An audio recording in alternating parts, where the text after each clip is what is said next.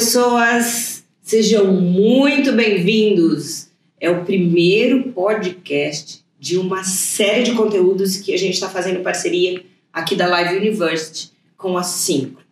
E aí uma pergunta, é Syncro solução fiscal ou Syncro soluções fiscais? Olha só que pergunta, hein? Já começamos bem essa nossa conversa aqui. Syncro solução fiscal. Perfeito. Vou Vou deixar resumidinho para Syncro, né? Joia. Só que nós velhos amigos. E aí, para conversar com a gente hoje sobre um tema muito bacana que está fervendo aí, que é esse novo layout do REINF, tão aguardado, estamos esperando ele acontecer agora em março, né, com um novo registro. Eu acho tão bonito quando a gente fala de registro R4000, né? Parece o pessoal falando de modelo de carro, mas é o registro é, é, registro fiscal. layout 2.21, registro 4 mil, de gata certo? Sim, senhora. Já vem turbinado, né, professor? 2.1. 2.2. Para falar com a gente e conversar com a gente hoje sobre esse tema, nós temos dois gigantes, dois convidados aqui, ó, excelentes, e eu estou super feliz de estar aqui com vocês.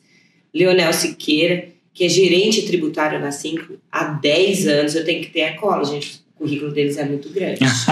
né? Que bondade. É especialista em legislação tributária, com MBA em administração financeira e orçamentária, contribuidor de projetos da Receita Federal. Eu quero saber mais sobre isso, viu? Como é vamos comentar, vamos falar um pouquinho melhor. Queremos fofocas também.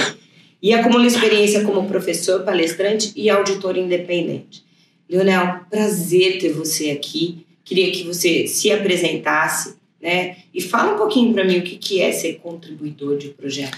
Pois é, Ana, uma satisfação estar com você aqui, com todos que nos acompanham, com esse gigante da tributação, professor Edgar, uma satisfação enorme estar aprendendo com você aqui, com você também, Ana. E, pois é, estamos aqui para tratar de alguns assuntos bastante interessantes, alguns adventos, como você falou, eventos novos de uma obrigação que, de certa forma, as pessoas já conhecem, mas agora estamos aí para enfrentar uma série, né, uma série de eventos importantes. Tem um pessoal que disse assim para mim, nós vamos ter alguns eventos aqui na empresa, quero que você participe. Olha, eu estou com tanto medo desse negócio que eu não quero nem saber de eventos, mas não quero participar de eventos nenhum. Né? Eu já estou ocupado com os eventos da Reinf que já estão chegando aí. Mas é isso aí. A gente está aí para discutir um pouco, alguns pormenores, algumas questões. E é, pois é, a gente tem a oportunidade aí de contribuir com essa grande administração tributária que é a Receita Federal validando informações, aplicativos que a Receita vem definindo. Nós participamos do grupo GT 48, o professor Edgar conhece muito bem. Então, o propósito é que as empresas por meio do seu conhecimento, das operações, do seu dia a dia, da sua rotina fiscal, que não é fácil, né, professor? A gente, de alguma maneira, contribui aí para validar uh, esses aplicativos, as informações, os layouts, a maneira como as empresas podem prestar as informações das suas operações de uma maneira que seja interessante e que o fisco consiga uh, receber, recepcionar e analisar as informações da melhor maneira. Então, Ele essa é é a grande.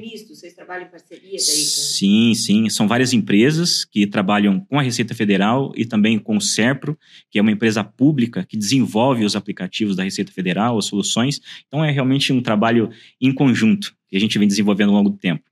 Que bacana. E é verdade que a Receita Federal aqui do Brasil exporta tecnologia para o mundo todo? Olha, essa é uma excelente. É uma questão muito interessante que você levantou e é verdade, é verdade. Talvez seja pela adequação que a Receita Federal precisa ter diante de uma complexidade tão grande que é a legislação tributária. Eu costumo brincar, professor Edgar, que é, os departamentos fiscais muitas vezes parece uma quitanda, professor.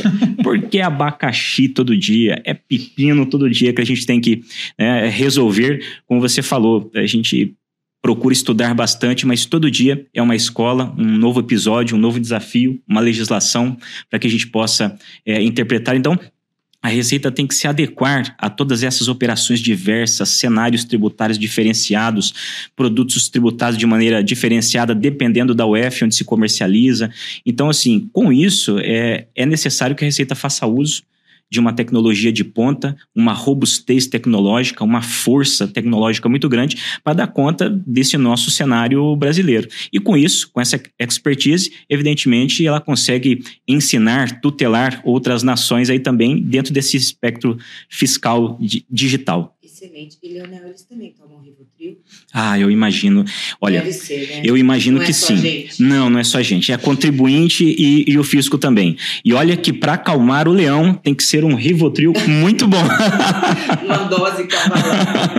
Obrigada, Leonel. Obrigado, Ana. Bem-vindo. muito obrigado. São Paulino de coração. ó, primeiro de muitos, né? Puxa vida, muito obrigado pelo convite. Obrigado. E aí, para conversar aqui também com a gente, né? Leonel já falou, o gigante Edgar Madruga. Edgar Madruga dispensa apresentações, mas eu vou fazer né, de qualquer forma. Professor, tributarista, empreendedor, especialista em compliance tributário, inovações fiscais, SPED e a parte que eu mais gosto, educação corporativa. Tem mais de 25 anos de experiência nessas temáticas.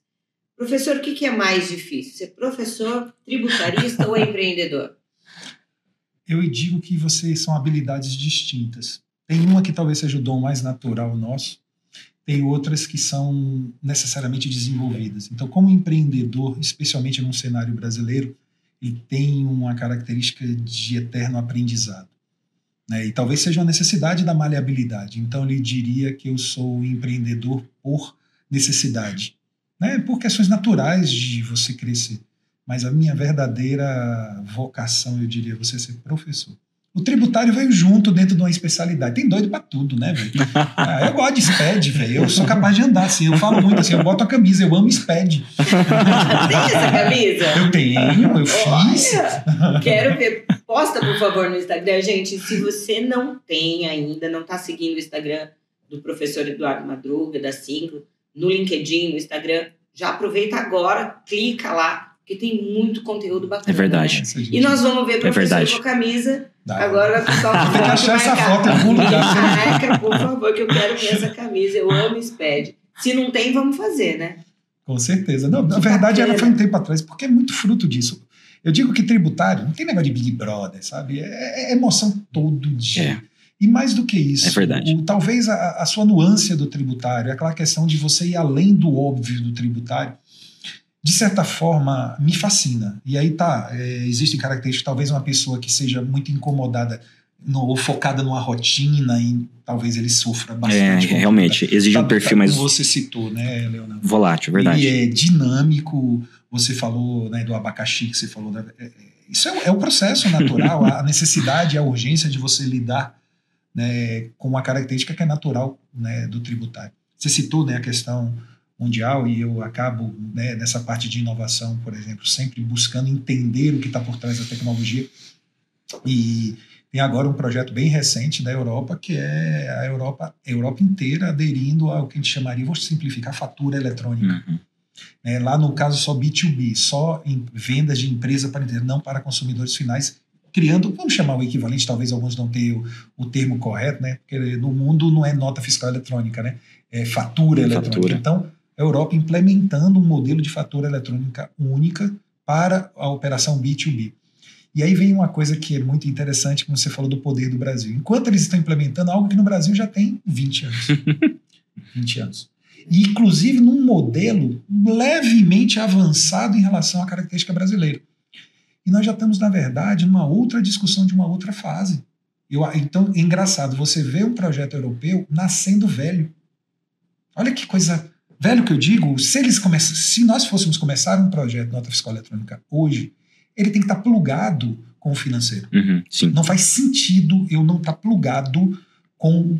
E o que, que viabilizou isso? Essa economia digital e praticamente não movimentação de, de moeda em espécie. Uhum. Então não faz sentido eu hoje não vincular os faturamentos, por, vamos chamar assim, vai, dinheiro digital, por favor, né?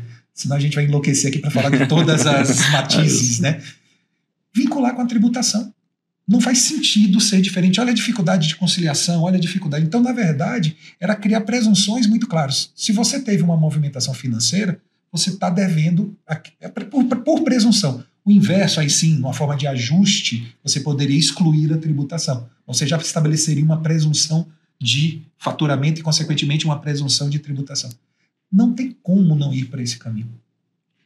E aí você vê uma Europa, e olha bem, influenciando um projeto que vem, e além, lembrando, né, para sermos justos, né, que não é uma ideia brasileira, vem do Chile. Né? Do Chile, Esse é o primeiro caso. movimento, Né? Do Chile, o Brasil foi e hoje ele exporta para vários países o modelo de documentação. Sim. Melhorou dentro da sua realidade, dentro daquilo que era necessário. Dentro da sua complexidade. Exatamente, é verdade. Né? Sim, tudo mais. Nós né? estamos caminhando hoje praticamente para 100% do faturamento das empresas online. E isso não é pouca coisa. Se a gente entrar naquela outra é, pedacinho... É só o PIB todo. Não, gente, pelo amor de Deus. É algo surreal. Surreal. E me fascina. E, professor, você estuda SPED desde o começo, desde que começou há 20 anos, desde lá? Ou chegou um momento que você falou, olha, peraí, tô vendo isso tudo, eu vou para lá? Esses meus cabelos brancos. a pergunta dela já tá complicando pra gente, né, professor? É, esses meus cabelos Não vamos brancos. retroagir muito, não. Eu, vou brincar melhor. aqui, sabe? E aí, esses dias eu falava assim, eu sou Juraxi Park, né? Ó, você riu, não, cuidado, isso é sinônimo de gente velha, vou dar má notícia. É. Esses dias eu estava falando para a pessoa, não, eu sou Jurassic Park, não sei o que. Eu falei, professor, o pessoal jovem não sabe o que é esse negócio, não. Spielberg, aquele super filme Aí eu digo, então o que é que você, o velho da lancha? Porque como é que. Né? Na verdade, eu tive uma situação muito particular e muito feliz. Eu sou predecessor do SPED, sim. É, acabei participando do desenvolvimento, obviamente não individualmente. Por favor, cuidado com a palavra que tem um perigo de arrogância muito grande por isso. Eu fui um uma pequeno partícipe de um projeto muito maior, em nenhum momento um líder do projeto. Talvez Mas um, desde um curioso. o início. Sim. Você porque, viu verdade, nascer. Vi, porque, na verdade, eu sou menino do Sintegra, que é um negócio mais predecessor ainda. Então, eu caí dentro de uma atividade, né? Então, quando eu vi o nascimento que ele citou aqui, do GT48, que é o grupo de trabalho do, da Confaz, né? Da é, Cotep, perdão, e Confaz, eu, na verdade, antes dele era o GT3 e o GT15. Eu, eu participei dele lá. Então, São grupos bem antigos. Coincidentemente, por uma questão, uma, uma outra conversa um pouco mais comprida, por questões de amigo, eu me caí sem nenhuma experiência em arquivos digitais para lidar com esse tal de Sintegra, que é um predecessor, ele vem uhum. desde uma legislação desde 1995, né? Pense aí, vai no avô aí do SPED. É, os primeiros projetos e deram os resultados surreais. Com contato com isso, é aquela história do lugar certo na hora certa começou o nascimento de uma discussão da nota fiscal eletrônica, da escrituração contábil digital e da que antigamente só chamava SPED fiscal, mas na verdade é a escrituração fiscal do ICMS IPI. E aí eu tive uma participação especificamente contribuindo para esse ICMS IPI. Uma das minhas maiores especialidades é tributos indiretos. Então eu vi nascer. Você sabe, Leonel, que há muito tempo também, quando a gente começou a dar aula de FD, quando começou a FD, eu usava um vídeo que foi feito pelo professor Eduardo, que era uma sátira a um filme. O filme é super sério, A Queda de Hitler. Uhum. E ele pegou uma cena do filme e trocou as legendas. Quem que não assistiu isso? É o professor Edgar. Se você não assistiu, vou pedir pro pessoal Já vi várias vezes. Aqui, ou, né, ou na legenda, nos comentários.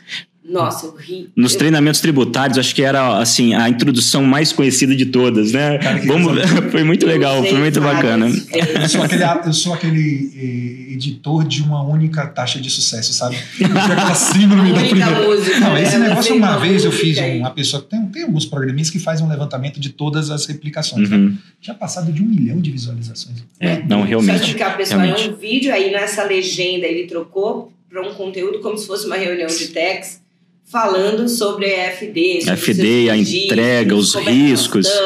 Naquela época que a FD era um monstro, né? Porque quando ela entrou, ela era um monstro. Sim, sim. A gente vai se acostumando e vai esquecendo das dores, né? E aí, entrando um pouquinho na questão da REINF e a nossa dor agora da REINF. O que, que tem de diferente? Duas perguntas, tá? A primeira é assim, o que, que tem de, de diferente entre a REINF e as outras obrigações? Né, em termos de tecnologia, de jeito de fazer, o, o que, que é diferente na REINF? É, a grande questão, até mesmo, né, professor, antes de comentar sobre essa questão, esse evento novo, a série nova da, da REINF, que já é, como a gente falou, uma obrigação acessória que as empresas, de certa forma, já conhecem naquilo que se refere à prestação das informações das retenções previdenciárias. Mas é, a gente estava falando de, de idade, de tempo de, de trabalho, de conhecimento da legislação tributária, é, me veio à mente aqui em alguns é, eventos que a gente participa até hoje, e aí a gente começa a falar um pouquinho sobre toda a história é, do, do SPED. Teve um que ligou uns tempos atrás para mim, eu queria, você é especialista no, no SPED, eu queria falar com você, né? Eu falei assim, não, só né, é, é SPED, tá? Apesar que tem tudo a ver com SPED, tem que ser rápido para atender a coisa, senão a gente perde o time, né, das obrigações.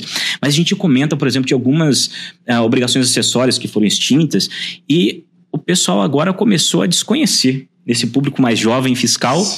É, é, é, incrível, professor. A gente diz assim, então, porque na época da memória histórica. memória histórica daquilo que tanto aterrorizava as empresas no passado e que não era o pior. Por exemplo, quando a gente comenta, olha, a entrega da DIPJ antigamente, né? Era a DIPJ, né? DIPJ. Só se trancava uma semana na Uma semana, professor, para poder entregar esse, informações que eram consolidadas, né, professor Edgar? Informações fechadas, consolidadas. Olha, o DACOM, né? A gente teve que trabalhar com ele em consonância com o FD contribuição. DACOM? Mas como é? é DACOM? Então, poxa, né? faz algum tempo já que foram extintas, mas assim, ainda faz parte de uma história né, de, de, um enredo bastante interessante em termos de, de fiscalização, de, de área fiscal.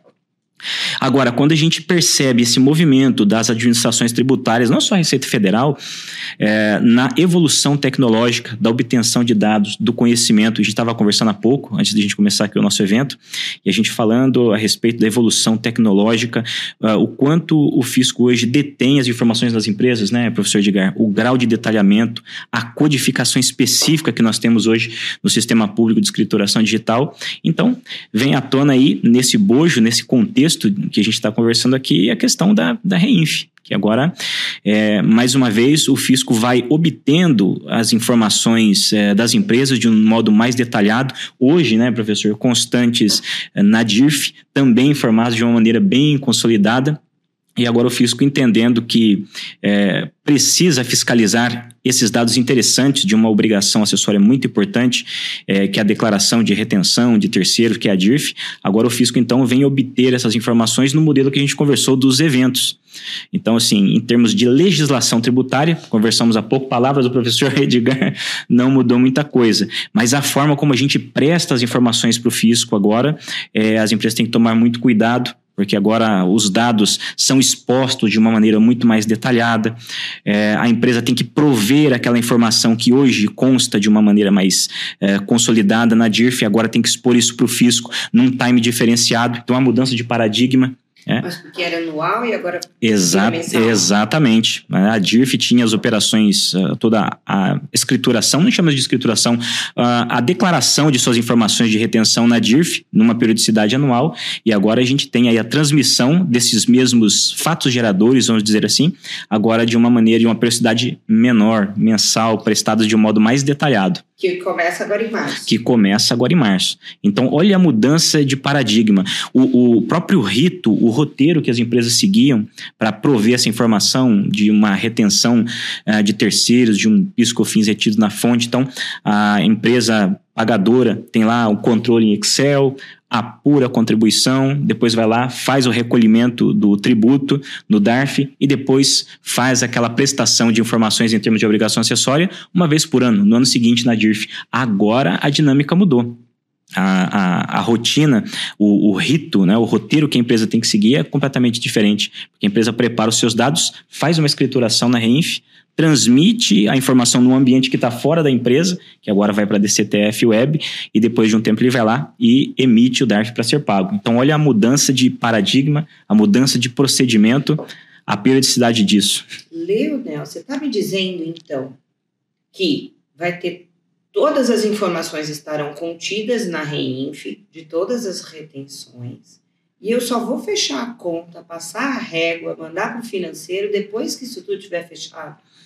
Olha só, é mais ou menos isso. Exatamente. Então, primeiro preenche a informação, depois faz o pagamento. Isso. Diferente dos demais que a gente. Fez, pagou e depois vai prestar informação para o fisco logo em seguida. E olha que legal que você falou. É, hoje ainda, com a, a, permanência, com a existência da DIRF, você tem realmente esse preenchimento. Vamos chamar assim, porque é um programa gerador de informações, porém com a REINF nós temos a escrituração. Isso é um termo interessante, o professor Edgar comenta também bastante sobre essas questões. É uma mudança de paradigma do preenchimento de um PGD, o famoso PGD, o aplicativo PVA, da Receita Federal, onde você coloca as informações. Aliás, é, o programa gerador, que era é, de PJ, né, da, da COM, e ainda existe essa modalidade na DIRF, que é um programa que você informa os dados consolidados. Esse, essa é a declaração, é o preenchimento consolidado. Com o SPED, e agora falando da REINF, nós temos a escrituração. Então, é a empresa olhando para suas operações, seus fatos geradores e informando isso numa obrigação acessória com riqueza de detalhes. Então você não preenche, você escritura, você coloca dados detalhados na Reinf e é exatamente o que você falou, Ana. Transmitir as informações lá para o ambiente fora da empresa, que é a DCTF Web, apura-se os dados. Então, quer dizer, é uma mudança assim, realmente bastante grande. É engraçado, eu peço uma vênia. Não, eu, eu, eu sei que sim, grande, mas em que ponto? Eu, eu gosto muito de fazer só uma provocação. E eu gosto muito de falar assim, e isso primeiro, né, está se acontecendo agora com as retenções, mas vamos dizer assim, historicamente isso já se repete, Sim. como você foi muito feliz quando você lembrou da DACOM, porque na verdade essa história está acontecendo na parte trabalhista de segurança do trabalho agora, uhum. nesse momento também. Quer dizer, existe uma questão que é o ponto que está por trás, e aí foi, foi eu só estou querendo dar uma ênfase, não discordando, cultura a existir uma cultura construída de uma declaração, de fato. É uma declaração que você preenche e você, de certa forma, você os dados não estruturados no nível de controle. O que, que mudou na legislação das retenções? Qual é a resposta? Nada. Nada. Nenhuma vírgula. É verdade. Mas espera aí, como assim mudou tudo?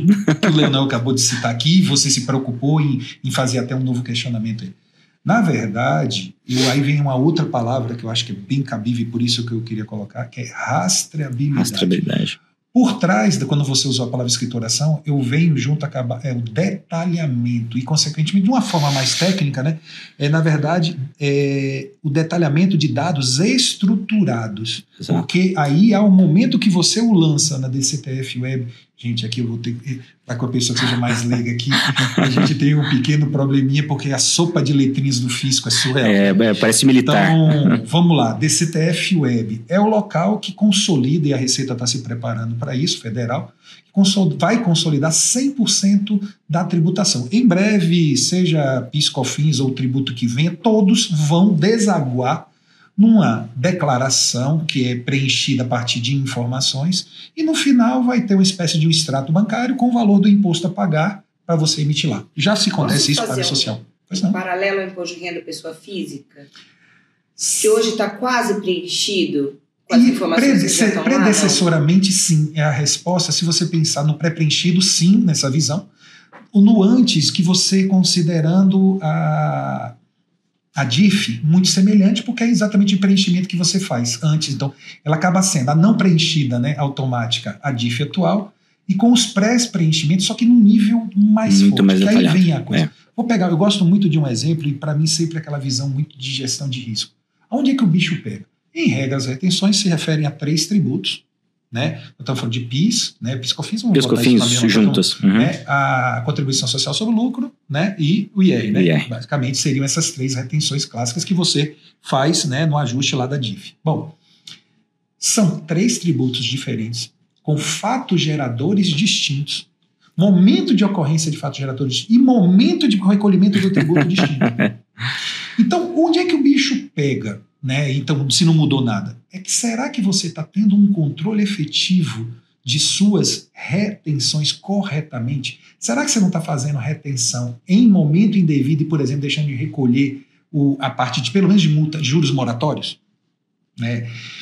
Pega um exemplo aqui bem besta, vocês me permitem. Pense numa única nota fiscal. Tá? Uma nota fiscal de serviço, você contratou um serviço, essa nota fiscal, vamos simplificar 10 mil reais. Gente, aqui, por favor, viu? Conta de padaria, não me arrumem confusão. Para a gente não errar as contas aqui ao vivo. Não, não, porque eu acho que, na verdade, é, o objetivo... Fica mais fácil de elucidar, né, professor? Exatamente. A intenção não é, é, é que chama? ficar aqui trazendo a legislação, né, uma coisa dessa, acho que Sim. não é cabível num podcast a gente também juridicar demais. É, exato. Mas eu imagino, uma nota de 10 mil reais, em que ela entre, vamos dizer, no mês de fevereiro, ela, o serviço foi prestado em fevereiro. Aí ela foi é, verificado, o serviço terminado em março. Então, fevereiro, a nota foi emitida em março, o serviço prestado em fevereiro, a, a nota foi emitida em março, vamos dizer que seja final de março, e o primeiro pagamento tenha sido em duas vezes em abril, abril e maio. Na DIF, quantos, quantas, é, quantos lançamentos, quer dizer, quantas informações iria na DIF? É, consolidadinha. Uma única nota Uma fiscal, só. uma única, uma única linha dizendo, olha, essa aqui é uma retenção de uma nota fiscal de 10 mil reais, tanto de PIS, tanto de... Sem controle de nota, sem controle de nada. Sem nada. É. É uma- é uma linha É uma linha. que você Uma linha de preenchimento que você comentou. no seu imposto de renda da pessoa física, né? Que você coloca lá, por exemplo, um imóvel, um veículo, alguma coisa. Um médico, né? Bom. Aí agora vamos para as retenções. Ah, peraí, quando é que foi prestado o serviço? Você vai fazer por regime de caixa ou você É, vai fazer por regime de competência? Aí você vai lançar, a nota foi emitida, eu até quero fazer uma correção, vamos dizer que ela foi emitida em fevereiro e ela foi pela empresa que prestou serviço, mas ela foi escriturada Escriturada em março. Era isso, desculpa, eu Perfeito. fazendo aqui uma pequena correção. Então você vai é, registrar ela quando? Quando ela foi emitida? Quando ela foi registrada na sua contabilidade, um determinado tributo, é, inclusive, é Pelo registro quando- contábil? É pelo registro contábil. Então vai haver um lançamento na Reinf de março da nota fiscal. Aí tem a parte dos pagamentos. E aí tem um pagamento em abril, no exemplo que eu dei, mais o lançamento da mesma nota fiscal referente ao tributo regime de caixa, porque pagou. Lembra que foi em duas vezes? Sim. maio de novo. Então, uma única nota, que é uma única linha, né, para uma coisa anual, vai ter que ter três lançamentos. Três mesmo. E aí? A pergunta que está por trás, você revisou, e aí que é a bomba. No final, eu posso tomar ousadia, né, Leandro? Não esse, é o ponto, esse é o ponto é o alto. ponto alto é, da conversa verdade, da é gente. verdade. Onde é que o bicho vai pegar? Você revisou as suas retenções, a legislação das suas Você está cumprindo. A atividade, no final das contas, é compliance mesmo. É atividade de. Vamos trazer para o português, né? Vamos ficar falando tanto romantismo, não, né? Conformidade. Meu velho, você sabe quando é que você tem que fazer a retenção? Que dia é que é para pagar? De tal tributo, de- eu estou dizendo que uma nota que não tinha controle nenhum era um único lançamento, a probabilidade, um dado consequentemente não estruturado, de dificuldade do fisco fazer uma malha, agora ele vai pegar muito simples. São três lançamentos e ele vai ter o recolhimento, e lembre, ele tem um financeiro. Através das Exatamente. declarações financeiras. Então, é como eu posso, assim, gente, eu tô com a liberdade com a síncro aqui, eu fico meio preocupado, como é que eu vou falar de algumas meu jeito mais debochado, né, de falar de coisas assim. Mas eu gosto muito de falar de um exemplo assim, olha, gente, se o seu love chegar em sua casa com a camisa manchada de batom, o que, que é isso? O love da gente. Ah, as pessoas vão achar, se a gente perguntar para aqueles mais estressados, que isso é um, ah, isso é traição, isso é briga, isso é... Não, isso é esbarrão, coitado, passou numa porta apertada, um ônibus apertado, não tem nada demais. Porque a gente tem que julgar, né? É complicado, né? É, é Agora, realmente é na complicado. íntima, né, como é que resolve? Isso é uma coisa tão forte, porque vai ter o seguinte: olha, você vai ter a nota, você vai ter o registro da nota, você tem a legislação que diz quando isso deve ser feito, consequentemente, e você tem o pagamento correspondente pelo sistema financeiro. O que, que vai estar por trás disso? Multa automática no SI, é quando vão acontecer. Então, o ponto principal de mudança, e por que eles fazem, né, Leonel? É muito interessante isso. Agora a fase da, da, da, da concomitância, né? Começa a partir de março, o DCTF, se não me engano, acho que é dois meses depois, me, me Uhum. corrija, eu- memória às vezes me deu um branco aqui agora. E eu sei que, obviamente, no decorrer de 2023, nós vamos ter a convivência, porque no final do ano ainda vamos fazer a DIF Sim, sim, sim. Essa era a minha próxima pergunta. Então, por enquanto, a gente segue na REINF com esse nível de informações, mas a DIF está lá, o Walking a gente Dead fazer. não vai embora por enquanto. Só mais esse ano. É. Mas, na Só verdade, isso é para ano. validação, né? É a última DIF. É a última DIF. Poder marcar happy hour depois. Poder. Que DIF também é No fundo, terrível, no fundo, né? eles querem- Chata de fazer, né? É, sim, com eles querem fazer certeza. o batimento, basicamente. Eles querem que eles basicamente. Isso é técnica, né? Eu, é um conceito clássico de, de auditoria que você faz, né? Que você vai fazer o quê? Você vai ter as duas informações, você vai bater e vai conferir. Para que, na verdade, você vai validar os seus sistemas. Tanto É, da Receita, não se engane, porque tem os sistemas legados Sim, lá internos, sim. né? E verificar se os dois estão funcionando e bateu a conta. Bateu a conta, e acredito que eles vão chegar, eles vão desativar a DIF. Além disso, tem a questão cultural da mudança, né? Sim, Mudar é, isso é de uma hora histórico. Outra para outra, É, sempre exatamente. Sempre teve isso. Sempre Guarda teve. as duas e depois, né? É, sempre Até teve. contribuinte, parece que a gente se É, e tirar tem- a DIF de uma vez, a gente reclama, mas dia, desconfortável. dia. né? É. É, exatamente. E essa é a questão né, da, da, da confiabilidade dos dados. É, o professor Madruga tocou num ponto interessantíssimo, que essa concomitância traz resultados, é, na verdade, traz preocupações, implicações, vamos, vamos dizer assim, para todas as empresas. Porque quando a gente diz da prestação da informação, só o preenchimento dos dados, seja na DIRF ou mesmo na REINF, já é um caso a ser pensado. Precisa ter um bom sistema, você precisa conhecer, né, professor, as, as nuances, as Eu observações do Eu layout. não quero nem tomar ousadia de discutir. Você não tem um sistema como, por exemplo, da Simpro. Aí, desculpa. Aí eu, eu tomo a ousadia de falar assim. Essa parte é commodity, não que não desmerecendo Sim. os sistemas, mas assim, eu acho que uma empresa hoje É não ter uma solução de qualidade, Não tem como. é, me perdoe, aí já não dá para conversar. Não tem como. É, não tem que se conversar. Isso é um. É, um- Porque eu entendo isso é premissa um, é né? premissa 1, um, E exatamente. coisa que a gente estava, né, até conversando, assim, as empresas às vezes não têm a ideia de que esse investimento é muito mais barato do que o não investimento. Ah, né? Com certeza, se você As considerar os falam, valores. Eu posso falar Claro. Mas não tem ideia do quanto custa não ter. É, é o caso que nós estávamos falando sobre uma empresa conhecer os riscos, né? Quais são os riscos de não conformidade? São altíssimos. Primeiro que a carga tributária, a gente já sabe, é um caso já pensado, todo mundo conhece, que é altíssima. Mas as penalidades decorrentes da não conformidade, de uma obrigação acessória não entregue do modo, no modo correto, naquilo que estabelece a legislação, a empresa tem implicações assim financeiras porque nada mais é, uma penalidade nada mais é do que um, um golpe terrível, forte no caixa das empresas. E, E- é um dinheiro perdido, né? Com certeza, Né? Não vai pedir nossa, ressarcimento, não tem como. É exatamente. É tristeza, Esse é o né, ponto. De perder dinheiro com multa por causa de Claro.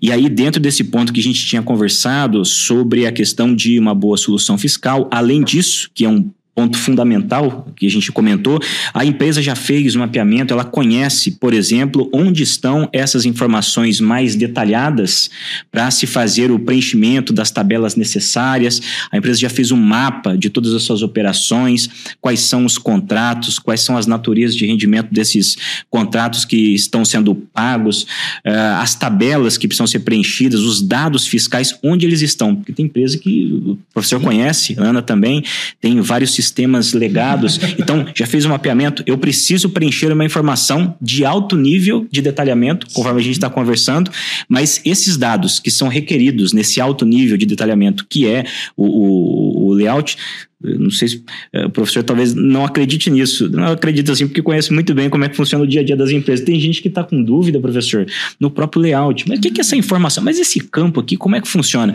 Eu entrego na REINF. Isso aqui o professor é, ouve, acho que toda hora, né? É REINF ou é, é, é social? Onde que vai? Então, olha Quem só. é que tem que entregar? Quem é que tem que é um entregar? tal de- Que é isso, gente? Né? A gente fala assim, ô batata quente, aquela batata. Parece meio parece meio. Mas é mesmo. Mas Eu então, me deparo com situações assim que eu diria, Leona, perdão, Ana, né, te interrompi, não era bem não, segue barco. Ah, a, a ideia que eu sempre digo assim, olha bem, você está dentro de uma equipe e as pessoas vão pensar, cabeça de empresário, você falou da ideia do empreendedor. Qual é o foco que deve ser de um empresário? O cara já tem mil coisas para tocar no seu dia, ele vai terminar o dia sem tocar tudo, ponto. Ele quer solução. Então, eu não quero saber se o cavalo é branco ou é preto. Eu quero montar cavalo, eu quero passear, velho. Quer dizer, as pessoas, tem- existe um pragmatismo de você buscar uma solução. Aí o que, que a gente vê muito em empresa hoje nessas pequenas mudanças? Ah, não sei quem é. Não, meu setor não é responsável. Meu setor não é responsável. É um tal de batata quente de empurrar para com. E eu enxergo tão diferente isso. Se você traz para si e está provendo solução, você se torna indispensável. É verdade. E aí, num momento de empregabilidade, num momento de crescimento, num pensando num sentido de empreendedorismo, de prover soluções, as pessoas começam a discutir primeiro quem é o responsável, o setor qual, qual é não sei o que. Não, isso não é comigo. É um tal de não É verdade. comigo. E aí você tem que fazer aqueles casos clássicos. Eu, Leandro, eu acho que essa sua parte é até em glória, né? De juntar todo mundo numa sala, eu vi até o comentário, bota todo mundo numa E sala vamos conversar. Para ficar fazendo DR, né? Literalmente discutindo relação e não sei o que. Cultura. E a base, de novo, Teoricamente, é, o processo é muito simples. Por favor, eu, eu, eu não estou desmerecendo nunca, não foi a minha intenção, até para aquele que está aqui nos. Perdão, bati aqui assistindo, não estou desmerecendo assim. De maneira nenhuma. No, no, óbvio. Claro. Mas é porque o óbvio não está sendo feito. Sim, é, esse é, é o ponto. Disso. Esse é o ponto grande. Tá, então, pelo amor de Deus, você tem que ter uma solução. É porque é, para mim é tão óbvio você ter uma solução que seja consolidada, que você tenha Pô, não dá para discutir isso. Uma equipe que assessora as pessoas na obtenção das informações, Pô, mapeamento. eu gosto muito de falar, e isso tem engraçado, né? A gente tem amigos comuns e a gente vai sempre evoluindo. Dentro dessa dor de mistura de tecnologia, de multitarefa ou de multidisciplinaridade, né, que hoje o TEC está se tornando sim, sim fundamental, né? Você ter, a Ana fez um comentário quando a gente estava falando dos bastidores, essa visão holística, Ana, que você citou um pouco, dessa visão do todo, de alguém olhar o todo, você foi um comentário que a gente estava fazendo um pouquinho antes aqui nos bastidores. Eu começo a enxergar uma necessidade premente desse cara, mas é uma coisa muito interessante, a nível de quem? A nível de falar com o dono. Eu já começo a. a porque, pô, um terço do faturamento bruto. Não há como se ignorar a oportunidade tributária. E não é no Brasil, isso é no mundo tributário é negócio. A gente estava aqui brincando, eu amo planejamento tributário, a criatividade. de, porque, cara, você tem que viver planejamento. Se tudo tiver redondo dentro da empresa, né? se a Reinf estiver lá, se o processo estiver funcionando, cara, no mínimo você tem que brincar todo santo dia para fazer planejamento tributário, Exatamente. uma economia de escala, e você vai encontrar oportunidade em algo com dinamismo Sim. da nossa legislação. Então, essa premissa ela é muito forte da pessoa. Eu acho que nós estamos galgando um profissional que, num primeiro momento, se você pensar o pessoal do TEX, Onde é que ele chegava? Abaixo da diretoria financeira. Em alguns momentos, ele foi assumindo um papel muito reporte próximo, é, o, o reporte, né? Ele chegava à gerência, não sei se você era gerência tributária. Isso já migrou para uma diretoria. É, exato. Né? Você já tem hoje é uma implicação corporativa nesse sentido. A controladoria Sim. envolve, às vezes, a, talvez não única, né? mas Sim. especificamente. Mas ganha uma dimensão diferenciada. Hoje eu já talvez comece a enxergar a necessidade. Por favor, em algumas situações, de você ter uma ligada diretamente ao board, acima Sim. da diretoria. Não, não acima da diretoria no seu sentido, mandando em diretoria, mas a nível de ligação, sabe? Um staff, alguma coisa nesse sentido. Poder decisório. Sim, sim. Até pra forçar o compliance, forçar a neutralidade. A descer a diretoria, sim. Para não ter aí aquele viés financeiro em algumas decisões, né? Perfeito. Exatamente. Inclusive, perfeito sua colocação. Porque exatamente por que não está ligado acima da diretoria? É, na verdade, ela está no nível eu, aí foi uma parte que eu posso falar mais brincalhona ou não.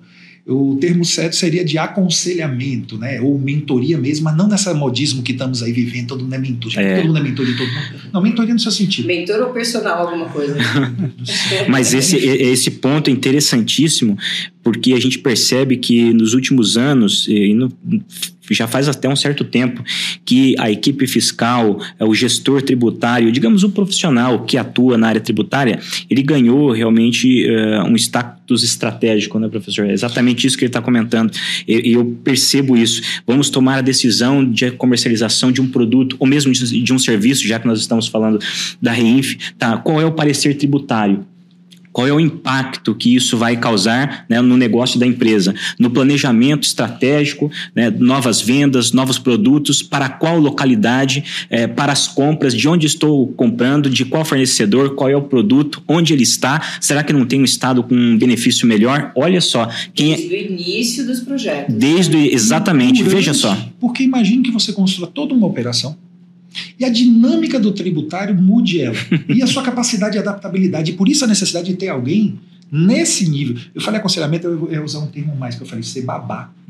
É o, é o babá. É e acaba é sendo mesmo, professor? É. Por quê? Porque, peraí, ó, o risco de perda de competitividade, ela, ela é na área tributária, tem essa coisa Sim. do. Aqui tem uma discussão, né? A gente estava até falando, nós estamos vivendo um momento do tributário, assim, de novo aqui a crítica não é política, é uma crítica técnica de um certo ativismo técnico e, na minha opinião, excessivo do Supremo Tribunal Federal na, em relacionamentos. Eu não quero discutir do porquê, se foi uma. Das motivações, mas do, é, do é, ponto de vista técnico. De novo, eu não quero fazer uma tá. discussão política e longe disso, eu quero fazer uma discussão técnica. O Supremo ele passou a ter uma série de julgados tributários que, não pensando historicamente, não é comum. E você está criando algumas implicações. Ah, vai ter anualidade, não tem nesse caso, vai ter noventena, não vai ter, causa julgada, não é. vai ter. Quer dizer, por quanto tempo? Quer dizer, ou você, você pode estar tá com a estrutura de negócio montada e ela pode desabar em seis meses. Desabar que eu digo, aquela sua competitividade. Então, ou você traz isso para um nível de estratégia e de necessariamente alguém pensando 24 horas isso por você, ou você, na verdade, pode estar se arriscando muito. Vocês estão falando de caos e eu estou pensando uma coisa aqui. Cadê o café? Olha, uma Vamos boa ideia, um hein? café? Olha, por que não? Voltamos agora abastecidos de café. Ah, Tex e café não tem como, né? Eu, eu não me lembro de conhecer alguém de Tex que não tome café. pois é. E Rivotril. Bom sujeito, bom sujeito não deve ser. Bom sujeito, não é? A gente parou falando sobre caos. Antes disso, a gente já tinha falado, olha só, paradigma todo dessa nova mudança da Reinf. Né? As empresas, as áreas das empresas envolvidas nesse projeto como um todo. Falando um pouco dessa questão, né? O professor colocou o que não muda, né? A regra em si não muda, mas muda totalmente a obrigação acessória, o envolvimento dessas empresas. E aí a gente parou antes do café falando dessa questão de caos. E aí, Leonel, eu queria te pedir de novo, mais um episódio da Vida Como Ela É. Como é que está nas empresas, né? Os clientes da Cincro, o que você está conseguindo ajudar esse pessoal? Como é que está a vida como ela é em relação aos projetos Reinf nessas empresas? É, tem sido uma experiência bastante interessante, é claro que bastante desafiadora, apesar que é, vida sendo desafiada é o que mais acontece quando alguém trabalha na área tributária, vive as rotinas fiscais é, todo santo dia. Então, realmente, os profissionais é, que trabalham na área fiscal já estão acostumados com grandes desafios. Eu acho até interessante quando alguém diz que mata um leão por dia. Puxa vida, na área fiscal é toda hora. Então, é, é muito mais volumoso. E a gente percebe que existem muitos desafios a serem cumpridos.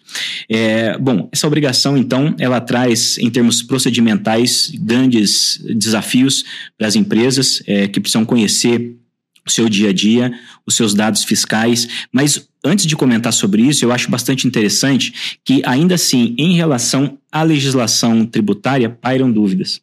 Porque a legislação de retenção não é tão vasta assim, mas, dada a sua dinâmica, dada a sua periodicidade de pagamento, em determinados casos a gente acaba ainda ouvindo algumas, atendendo algumas dúvidas em relação a isso. Fora essa questão Mas aí tributária. as dúvidas para cinco, vocês resolvem essa. Oh, Aí tá bom, hein? Eu gostei? pois é, a gente ajuda. é, nós, não te- nós temos uma consultoria tributária na Sincro que atua hoje de maneira interna. Então, todos os produtos que a gente faz, até porque esses produtos estão sujeitos a assegurações, auditorias, então todos os nossos produtos precisam estar em linha com o compliance fiscal. Com Você um Context time Compliance. Dentro da cinco Sim, a isso. Isso, eu sou o gestor desse pessoal. então a gente provê conteúdo, professor. E esse conteúdo tem diversas estruturas, diversos formatos. Então a gente tem conteúdo escrito, conteúdo falado, que é o que a gente está fazendo aqui prazerosamente, eh, entrevistas, a gente provê também. eh, responde dúvidas tributárias do time de consultoria que atende os nossos sistemas. Então, nosso sistema precisa atender a legislação. Em determinados casos, o cliente diz assim: olha, mas no meu caso, eh, esse sistema não está enquadrado. Mas não está enquadrado mesmo? Aí a gente entra na legislação, ó, tá sim. Você deixou de observar esse ponto. Puxa vida, não tinha observado. Corrija suas operações. Então, o objetivo fim não é fazer uma consultoria para o cliente, mas a gente acaba fazendo porque a gente defende e valida, exa- vai de brinde, porque a gente está validando a aplicação do sistema. Esse, esse é brinde bom, hein? É, uma, é, é, é é- é fantástico. Mas A- então, deixa eu só te perguntar uma coisa, Leonel. Nesse projeto, né? Então, ó, preciso da ajuda da Sincro agora para fazer REIN.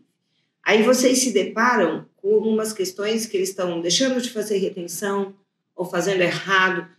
E vocês conseguem é, colocar isso no pacote e revisar os processos também junto? Também acaba acontecendo. O objetivo último também eh, não é eh, trazer a conformidade do procedimento da empresa, mas a gente depende que essas operações estejam enquadradas na legislação, que os códigos estejam devidamente levantados, para que então a gente possa eh, prover o nosso sistema e esse sistema ele consiga utilizar os dados do cliente para entregar para o fisco. Então, é, é o que a gente estava falando da automatização do caos. Não adianta nada eu ter um sistema que robotiza, que automatiza, que dinamiza aquele, aquela rotina fiscal, sendo que os dados, insumo para aquela operação, eles não estão levantados. Um exemplo clássico é isso que o professor havia comentado sobre essa questão de paradigma, a mudança de paradigma eh, da Reinf. Porque, por exemplo, um exemplo bem clássico aqui, as empresas, quando elas prestavam as informações para o fisco eh, de forma tradicional, na DIRF e tudo mais,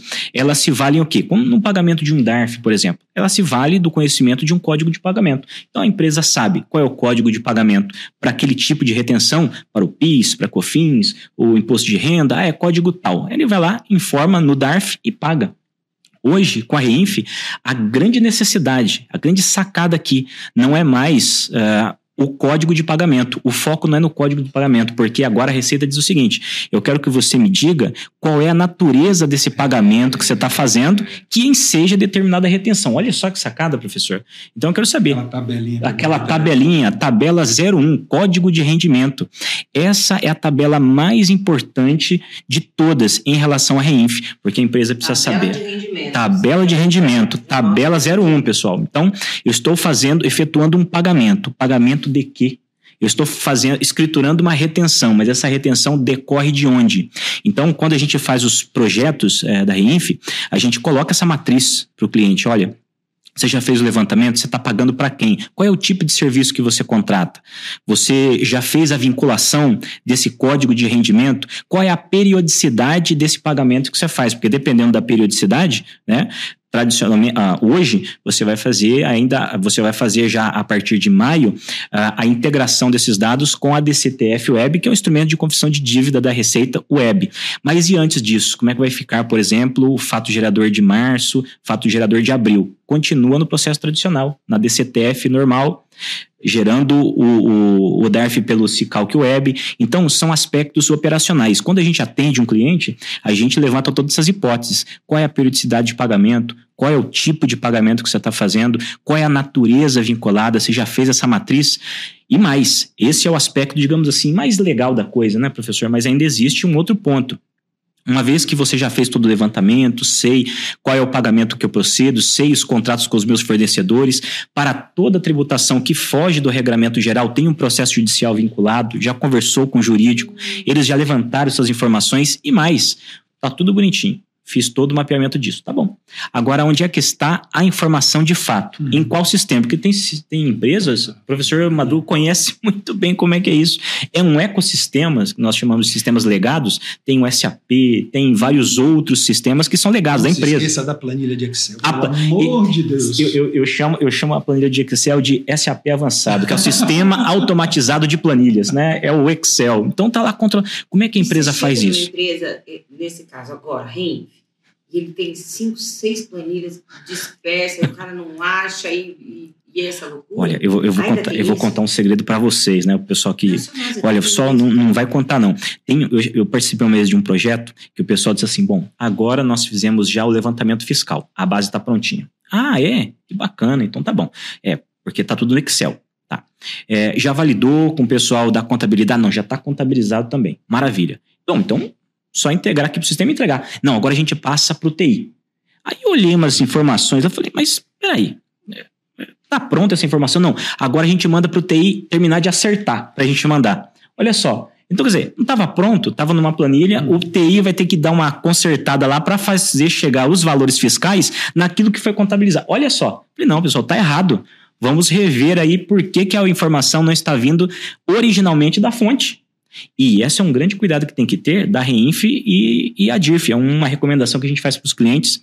A gente analisa como é, que estão, como é que estão os controles internos, porque toda a informação, seja ela para a Reinf agora ou para a DIRF do ano que vem, tem que vir da mesma fonte. Senão a informação não bate. Como é que fica a malha fina que o, que o professor Edgar comentou? Então, esse é um tipo de coisa que a gente alerta os clientes. Muitas informações, muitas operações, muitos contratos como essas informações é, se conversam, né? De onde é que você busca essa informação de forma original, sem ajuste manual, sem fazer conta de chegada. Então, essa é uma das grandes recomendações que a gente conta faz. de chegada, essa aí fazia tempo. É, Poxa vida. Contratos também, né? É uma oportunidade aí de revisitar, porque tem empresa que tem prestador de serviço e o contrato ficou, sabe o quê? Aquele primeiro e-mail que alguém mandou, acertou, aí foi e, na, e, se perde no meio do caminho. Exatamente. Né? Eu já vi vários casos, assim, a hora que você vai, que precisa do contrato, cadê contrato? Exatamente. Contrato, falamos do contrato, mas não tem contrato. Nossa. É. E agora o quanto é importante vincular isso para ter uma REINF que se sustenta. Per né? Perfeito. E dentro desse aspecto que você comentou da REINF que se sustenta, Ana, muito importante esse caso que você colocou, porque é o seguinte, a gente é, percebe que o fisco ele estabelece um layout, conforme a gente conversou aqui, que atenda a, a, os interesses de fiscalização. É, e é claro que com o trabalho do GT48 a gente acaba fazendo um trabalho muito próximo daquilo que as operações das empresas operam. Todavia, a gente sabe que existem determinados pontos que o sistema precisa facilitar. O sistema trabalha naquilo que é rotina, naquilo que a gente faz todo dia, o robô vai lá, resolve, a tecnologia vai lá e resolve. É, agora a gente precisa facilitar a prestação dessa informação pela empresa, para que a gente possa consolidar todos os dados e mandar para o fisco. Então, por exemplo, o que, que a gente se preocupou em termos de solução é, da Syncro? Tá, tem um evento 4020. Nossa, é que é o maior evento que vai ser que em termos de volumetria, vai ser o maior porque é pagamento feito para as empresas e tudo mais, é o que as empresas mais fazem. Como é que a gente vai informar? Todos esses pagamentos aqui são, são milhares de, de, de, Tem empresas que têm milhares de prestadores de serviço. Como é que eu coloco isso? Como é que eu informo? Como é que eu vou mandar todos esses eventos? Então a gente tem tabelas específicas. Com segurança. Com segurança. Com qualidade, com validação. Com operacionalidade. Então, assim, aí eu preciso. Como é que eu provejo essa informação? Dá os seus pagamentos, identifica aqui quais são os seus fornecedores. Ah, mas eu quero mandar de forma descentralizada, porque ah, o layout possibilita pode mandar também. As chaves dos nossos registros vão recepcionar esses dados e aí o envio é com a gente. A gente consolida tudo isso e manda. Outra coisa importante: Reinf não tem validação como PVAzinho bonito. Não é gostoso, né, professor? Ah, ah validado com sucesso. Oh, que maravilha. Ah, a Reinf já não tem isso. O que faz uma empresa que não tem uma ferramenta? Pois é. Não, não valida? Pois é. Manda? O que você mandar para o fisco, ele vai calcular no CTF. A ferramenta acende uma vela e vai. E vai. Eu, eu, eu... Nós tivemos esse desafio na implantação do social, de certa forma, e nos primeiros momentos de uma questão, tanto que eles abriram para que você fazer o DAF por fora da BCTF Exatamente. Tamanho o impacto disso. É até uma discussão se eles não vão reabrir de novo essa hipótese. Porque o que você falou, Ana, se você não tem um sistema consolidado, que tem essa visão holística, a gente estava falando daquele gestor que pense na estratégia macro. Mas, como eu falei, de ter, a gente vai, tem que falar o óbvio, né?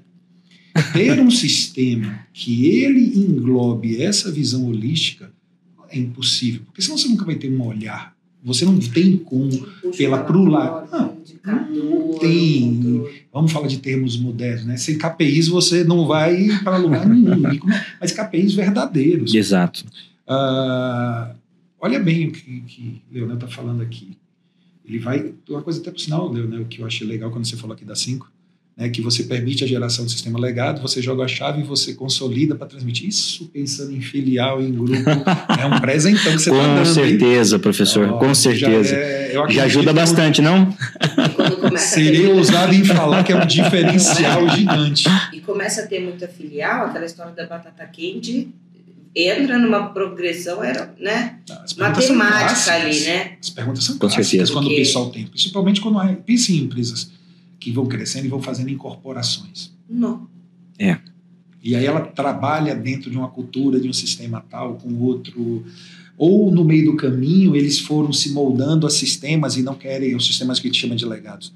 Né? Então, essa visão de consolidação, mas principalmente de validação, de auditoria e de revisitar processos, né? Com certeza. E, e pensando em auditoria, só fazendo aqui um parênteses, a REINF ainda conversa com outras obrigações, né? Então você tem que validar ela com ela mesma e entender o impacto dela em outras obrigações, não é isso? Professor? Será que é importante ter uma base única, professor, para isso?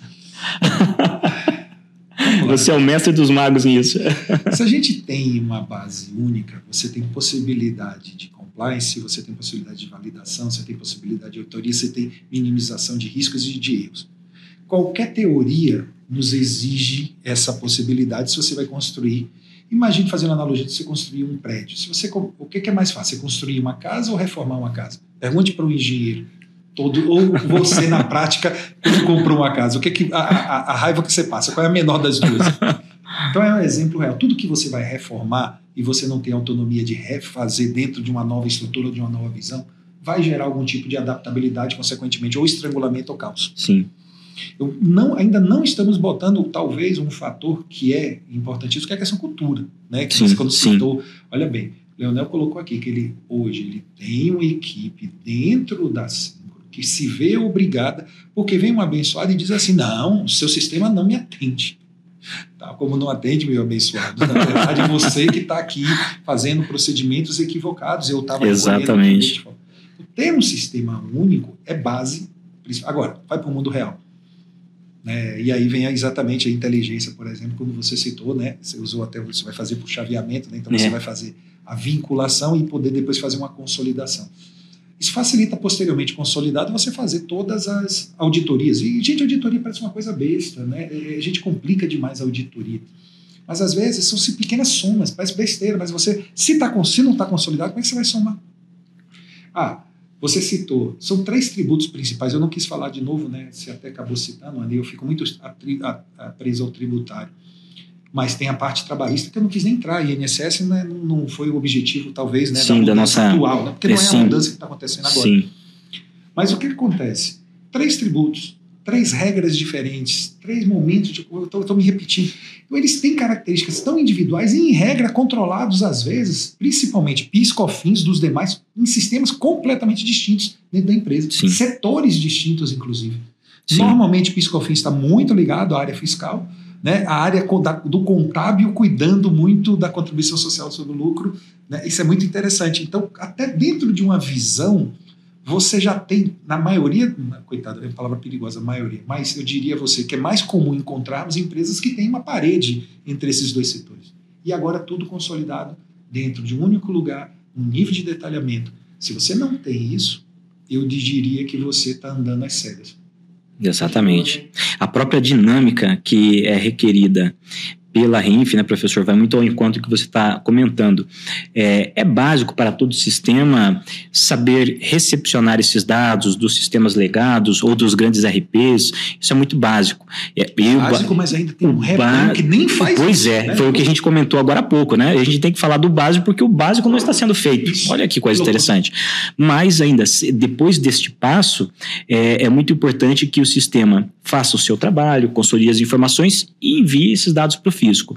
E como é que fica o pós-fisco? Como é que fica a informação? Eu enviei uh, um evento, que agora os, os- os registros da REINF são eventos, mandei um evento, como é que eu fiz? Uh, Eu recepciono esse evento de novo, eu sei o que foi, o que voltou, eu tenho um quadro de, de gestão dessa obrigação, é, o período está fechado, tenho como não. retificar ou não, eu fechei o período ou não. Como é que funciona isso? Olha quantas informações, quanto, quantas questões nós levantamos aqui que tem a ver com a gestão da entrega dos eventos da REINF. O sistema tem isso? Precisa. Lembrando tecnológico, Leandro, acho que a gente acabou não falando, talvez para uma pessoa que tem um domínio.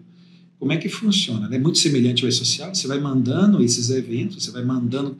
Pra, talvez assim, eu vou usar, talvez algum esbarre aqui com essa nossa conversa de uma forma mais. Imagine que eu, eu faço uma conversa, você vai mandando os e-mails, né? É uma mensagem É isso. né? Você vai mandando os e-mails lá, você vai mandando.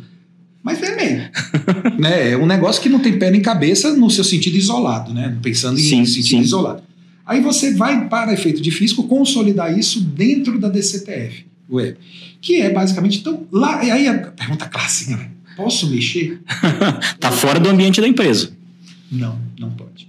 Lá é um extrato bancário. Você não tem como ir lá e dizer assim, ó, meu saldo. Eu, eu penso uma analogia do quando você entra no internet bank, né?